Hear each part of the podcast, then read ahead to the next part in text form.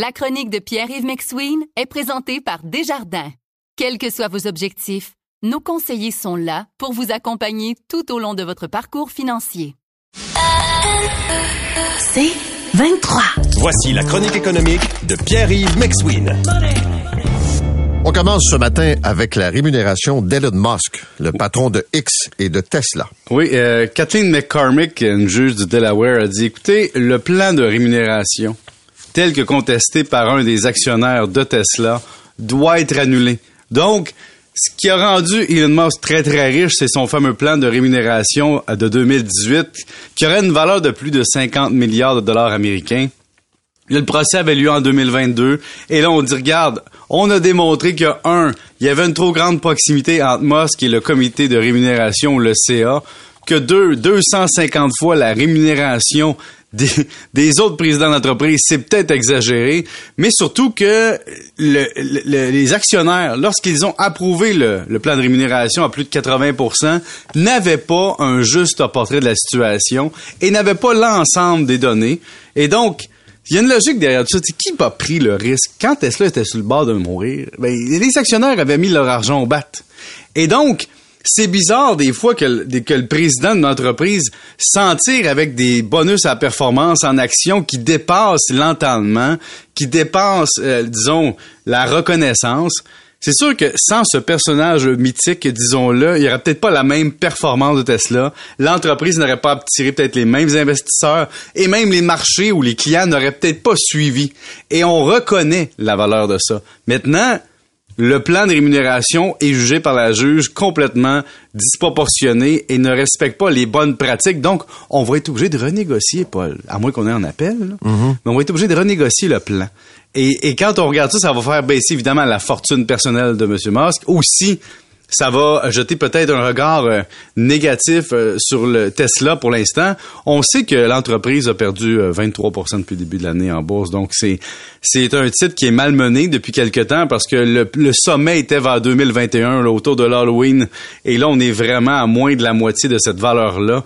Donc, il y a, y a des preuves à faire, il y a des concurrents qui arrivent. Il y a BMW qui a baissé le prix de certains modèles en Europe. Euh, il y a aussi, euh, on annonce chez Tesla la venue potentiellement d'un modèle pas cher depuis quelques années. Et là, selon Reuters, ce serait un modèle à 25 000 dollars US d'entrée de gamme. On voit que c'est un marché qui s'en vient. Il y a des États qui veulent absolument euh, qu'il n'y ait plus de véhicules à combustion. Et donc, c'est un marché intéressant. Mais là, les constructeurs internationaux rentrent dans la, dans la danse. Et quand on regarde les résultats de la dernière année, ben 60, 96, 97 milliards de revenus et 15 milliards de bénéfices nets pour Tesla. Donc, on est rendu vraiment une entreprise qui génère des revenus, génère des profits. Maintenant, c'est de garder la position dominante qu'on a. Vous écoutez la chronique économique avec Pierre-Yves McSween. Tel que promis, tu nous reviens ce matin avec des cas de fraude. Oui, des cas de fraude d'opportunité. Qu'est-ce que, c'est? L'opportunité, c'est comme un crime d'opportunité. C'est-à-dire que tu n'avais peut-être pas dans ta tête l'idée d'être un fraudeur dans ta vie, mais on t'a, par les circonstances, présenté une opportunité et tu l'as saisi. Je te donne un premier exemple. Revenu Québec, il y a quelques temps ou quelques jours, a diffusé un communiqué de presse en disant qu'il y a un ancien prof de l'Université de Sherbrooke qui avait eu des amendes de 38 000 Pourquoi? Mais parce qu'il avait demandé, disons, des remboursements de dépenses plus grand que ce qu'il avait vraiment fait euh, pour son employeur. Donc ça, c'est un premier crime d'opportunité, c'est-à-dire tu testes les contrôles de ton employeur, tu déclares une dépense que tu n'as pas vraiment faite, et finalement, ça passe puis un autre passe, puis un autre passe. Et là, la fraude, on, parle des sommes qu'il a obtenues de plus de 104 000 entre 2014 et 2019. Évidemment, Revenu Québec dit, ben, si tu as fait plus d'argent que tu as déclaré, il faut aussi que tu le déclares au fisc. Deuxième faute d'opportunité, mm-hmm. ça arrive souvent, ça, Paul, de, ces temps-ci, on le voit c'est que les fraudes d'assureurs. Mais là, je te parle pas des grandes fraudes d'assureurs, tu passes au feu ou une assurance vie. Non, non. C'est, tu sais, dans le fond, on a informatisé les assurances. À l'époque, moi, j'ai commencé à avoir des assurances collectives comme employé. Ben, j'avais un, billet, par exemple, pour des médicaments. Je l'envoyais avec un relevé dans une enveloppe à la compagnie d'assurance. Il y a un étudiant à 13 pièces de l'heure qui analysait ça et qui me disait oui ou non, tu as le droit au remboursement. Maintenant, il y a plusieurs régimes collectifs qui se sont informatisés et puis tu fais juste soumettre, par exemple, je suis allé chez le psy, ça a coûté 150 pièces, telle date, voici la demande, tu le fais électroniquement puis le remboursement rentre en partie dans ton compte de banque. Et donc, on fait à ce moment-là des tests. Mais le problème, c'est que là, tu as un crime d'opportunité possible. Il y a des gens qui, qui, soumettent un premier reçu euh, de dépenses, qui n'ont pas fait, ça passe. Un deuxième, un troisième. Puis là, qui disent, hey, une coupe de mille par année, hein, je pourrais envoyer des dépenses qui n'existent pas. Et à un moment donné, tu te fais poigner, ils te demandent des preuves, et là, tu t'es fait prendre.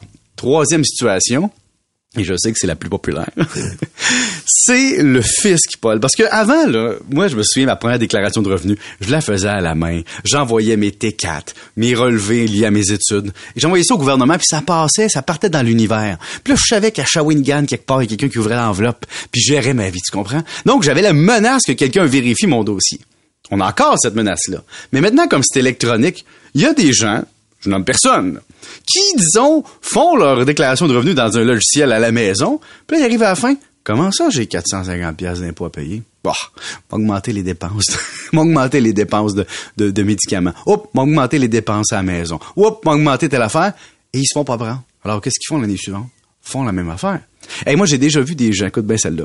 Ils ont fait des rénovations au noir. C'est-à-dire qu'ils n'ont pas déclaré rénovation, ils ont payé cash à un conducteur.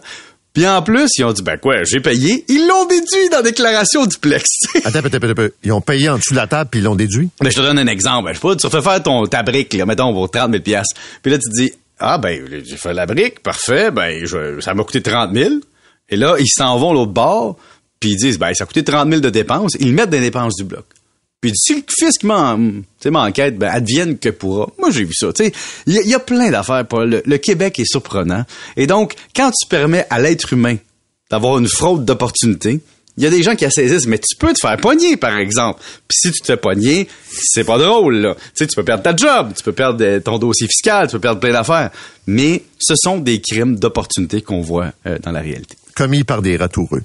Des gens ordinaires. Ben, c'est ça l'affaire. Imagine, là, ça va pas bien ces temps-ci. Ton hypothèque est plus chère. T'es allé chez le psycho, euh, chez le physio, peu importe, t'es allé chez le dentiste. Puis là, tu dis, hey, mettons, je mettais une dépense de plus. Qu'est-ce que ça fait? Ah, un 100 pièces de plus dans mon compte net, j'en avais besoin de payer l'épicerie. Tu sais, à un moment donné, il y a des circonstances aussi qui amènent des gens à tenter des petites choses, puis finalement, ils se font prendre. Moi, je me suis fait enquêter cette semaine, pas cette semaine, il y a deux mois, euh, par mon assureur. Puis finalement, j'ai fourni les relevés, puis il s'est rien passé, tu comprends? Mais il y a des gens qui se font prendre. Donc, faites attention, ça peut avoir de l'air payant à court terme, mais ça peut être dangereux pour votre réputation. Merci, Pierre. Salut. Salut.